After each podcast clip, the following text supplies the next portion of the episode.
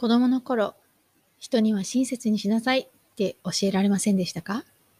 私は子育て中の女性がみんなセルフラブを学んで身につけてほしいなといつも考えているんですけれども、実は他人への親切心ってセルフラブとは対極にあるなって最近思うんですよ。人に親切をすることって実は自分も幸福になる行動なんですけれども、でも、いつもいつも親切にしていればいいというわけじゃないんですよね。どのくらい親切をするのかっていう線引きっていうのがちゃんと引けていないと、親切ばかりしすぎて自分が疲弊してしまうっていうことにもなりかねません。今日は、どうして私が親切とセルフラブが対極にあると思うのか、そして親切のやりすぎを防ぐためにはどうしたらいいのかっていうことについてお話したいと思います。こんにちは。心理カウンセラーのまさこです。家庭も子育ても自分の人生も大切にしたいと願う女性のサポートをしています。臨床心理学やポジティブ心理学、ヒプノセラピーやコーチングの手法を取り入れ、悩みを潜在的な部分からクリアにして思い描いた未来を手に入れるお手伝いをしています。このポッドキャストでは、私自身の経験や学び、セッションを通しての気づきなどをシェアしたいと思っています。この前、ネットフリックスで、コンビニ経営をしているアジア人家族のコメディドラマを見てたんですね。そこですごく響いたことがあったんです。この家族はカナダに移民をした韓国系の家族だったんですけど、毎週教会に通う真似しないクリスチャンだったんですね。で、そのコンビニにはよく教会の牧師さんが来るんですよ。で、そのコンビニのオーナーと世間話をした後で、いつもガムとか何か小さいものを一つ取ってお金を払わずに出ていくんです。コンビニのオーナーは牧師さんにはいつもお世話になっているし、これもサービスの一環だよって奥さんはなだめるんですけど、奥さんは納得がいかずに、その日はいくらのものを取っていたかっていうのをいつもメモしているっていう、そういうエピソードがあったんですね。考えてみてください。ガムとか多分そんなに大した金額じゃないです。でもそれを来るたびに毎回毎回取っていって、でお金払わずに、ありがとうって言って去っていく牧師さんそれを何度も何度もされたら、どんな気持ちになりますか？最初は、ね、お世話になっているんだし、まあ、ガムくらいいいよ、とかいうふうに思ってね、親切心で、あ、どうぞどうぞって言ってたかもしれないですけど、何度も、毎回毎回来るたびに何か取られていってたら、だんだん牧師さんのことを尊敬できなくなりますよね。まあ、これはね、まあドラマの話なのでちょっと大げさだったんですけれども、でもこういうことって実は私たちの周りで結構よく起こることなんですね。誰かに親切をするっていうことは自分の時間とかエネルギーを相手に与えることなんですよね。で、これもやりたくてやってるならいいんですよね。楽しくて与えているとか、親切することで自分も気持ちよくなるとか、そういうことで与えてるんだったらいいんですけど、なんかコンビニのオーナーとか、なんか全然こう、喜んでないのに、なんか嫌々ながらその与えている状態っていうのは、逆になんか相手にそのエネルギーとか時間を奪われているっていった感覚になるんじゃないかなと思います。うん、もちろん、コンビニのオーナーだと、なんかそのガムをいつも取られてるみたいな風な感覚になるんじゃないかなと思います。そうすると、だんだん相手に対して敵意が生まれてきて、相手を避けたいと思ったりとか、見るたびに嫌な気持ちになったりとか、そんな風になるのかなと思います。親切心からね、最初はやっていたことであっても、結局その親切心があだになって相手のことが嫌いになってしまう。だったら、最初から親切なんてしない方が良かったのかな、みたいな。そんな風に思いますよね。で、私の、あの、日本のね、家族の話なんですけど、私の妹が結婚して妊娠した時に、私の母がですね、まだこう働き始めて間もなかったので、こう妹のその子供、まあ孫ですよね、ね世話を申し出たんですね。で、こう妹が仕事に出ている間は母が子供の世話をしていましたし、朝から晩まで孫の面倒を見て、そして同居している妹夫婦のためにご飯も3食作って、で家事も洗濯もしてあげてたんですね。で、それって母の親切心から出たことなんですよね。ね、あの、結婚して間もない夫婦を助けたいっていうそういう親切心からね、そういうアレンジメントになったんですね。でもその後どうなったかっていうと、うちの妹も妹の旦那さんも家事も洗濯もしないで、休みの日も全部母に家事がね、任せっきりになってしまっていたり、と子供がもうね、学校に行けるような年齢になって、それでもね、自分たちはね、朝早く仕事に出たりとかね、夜遅く帰ってきたりしないといけないので、登校する子供たちのために横断歩道で黄色い旗をするのは、うちの父がやっていたし、夏休みの朝の準備体操の世話とか、あとプールの監視とかは母がやっていたんですね。でそうしていくと、母は私のね、妹夫婦に対して不満が溜まってくるんですよ。自分だって休みたいし楽をしたいのに、なんで休日も手伝ってくれたりしないんだろうとか、あの、孫の世話は楽しくてやっているんだけど、いつも私がやるっていうのはなんか不満だっていうような感じでね、嫌な気持ちが出てくるわけですよ。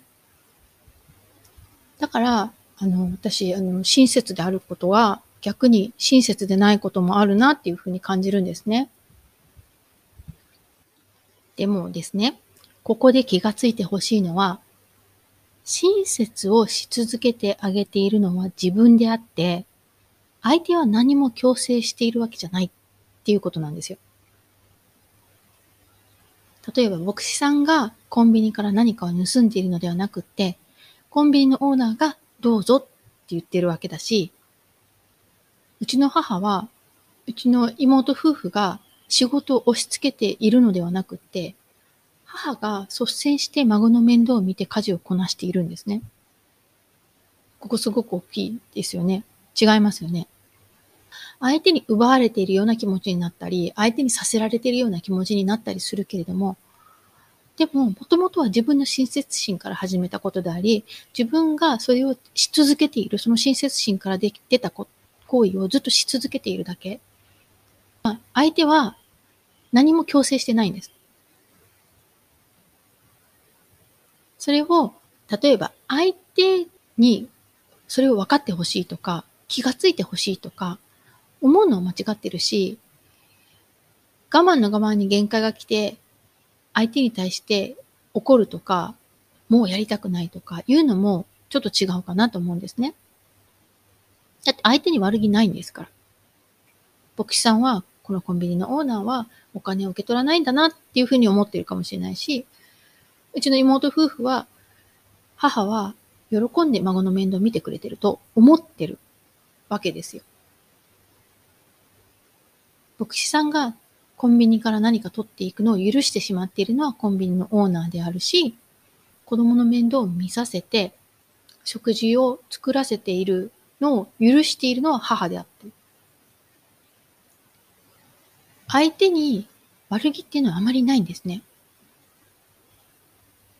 相手が自分の行為とか親切を受けてることを許してしまっているって、それだけなんです。自分から何もアクション取らない限り相手は何も感じないし、わからないし、察してよとか、わかるでしょ、常識でしょっていうのも言わなければ通じないですよね。だからそういう時に、親切心っていうのは、ね、最初に言いましたけど、セルフラブと対極にあるんですね。親切にするっていうことは自分の時間とかエネルギーとか、まあ自分のお金とかを与えるっていう行為なんですよ。でもそれは自分のものが減るっていうことですよね。だから、そこは自分でちゃんと自分に必要なものを相手に与えすぎないように、自分の方でちゃんとそこにけじめをつけることが必要なのかなと思います。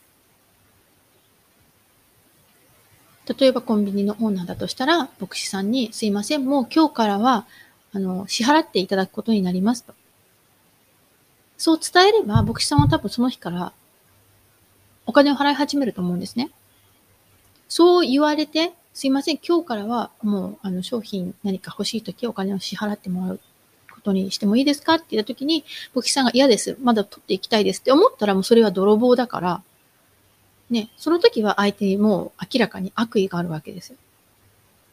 でも、コンビニのオーナーがどうぞどうぞ持ってってくださいって言ってる限り、僕さんに悪意はない。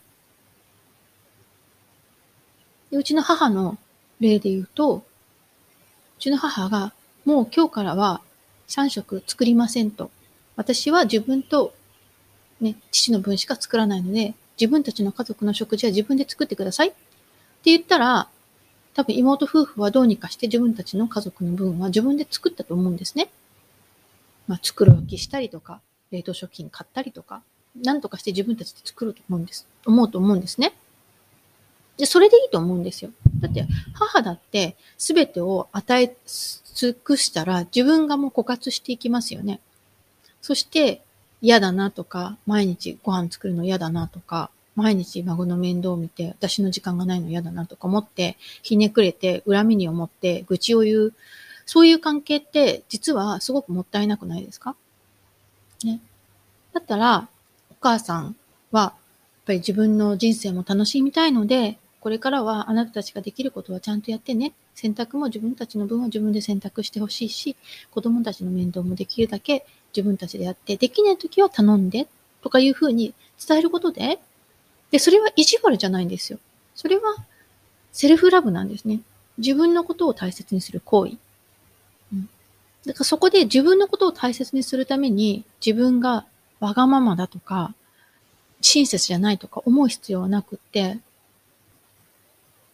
まあそこがね、バランスを取るっていうのはすごく大切なんですけど、でも基本はね、私はセルフラブだと思うんですよ。自分の中で自分をまず大切にする、その線引きをちゃんとして、で、あ、これ以上親切にしたら自分が大切にできなくなるなっていう、その線を越えそうな時には、相手に伝える。ごめんね、もうこれはできないよっていうことを伝える。できないよって伝えられれば、相手の人だって、あ、そっかって思うと思うんですね。だったら自分たちでどうできるかなっていうふうに考え始めると思います。その線引き、ここまでできるけど、ここま、ここから先はできないよっていうその線引きをちゃんとしてあげること。これが実は、あの、人間関係を良くする秘訣でもあるんですね。まあ今日の話はちょっと難しかったかもしれないですけれども、本当に相手に対して親切であることが逆で親切でないということもあるんですね。親切を、親切して、親切心を持ってやりすぎることで相手を憎んだり妬んだり、不満を持ったりすることもあるので、親切という気持ちは大切だけれど、でも、その親切にするということは自分を大切にする、自分を守る。ということとちゃんとバランスを取れてないと、結局は自分が疲れて、自分が疲弊して、そして自分だけなんかこう被害者になったような気持ちになったりするので、そのバランスはね、ちゃんと、特に人間関係においてはそのバランスってすごく大切ですよっていうことを皆さんに今日お伝えしたくて話しました。はい。最後までお聞きいただきありがとうございます。この配信がためになったと思った方は、ぜひ配信登録お願いします。ただいま、子供の自己肯定感がアップする魔法の50フレーズという無料冊子をプレゼント中です。海外在住の心理カウンセラーによる子供の自己肯定感が上がる声かけのヒントがたっぷりの無料レッスンです。ご希望の方は、ショーノートのリンクからダウンロードください。URL は greenbeautylab.com フォワードスラッシュマジック greenbeautylab.com forward slash magic magic magic ですね。では今日もありがとうございました。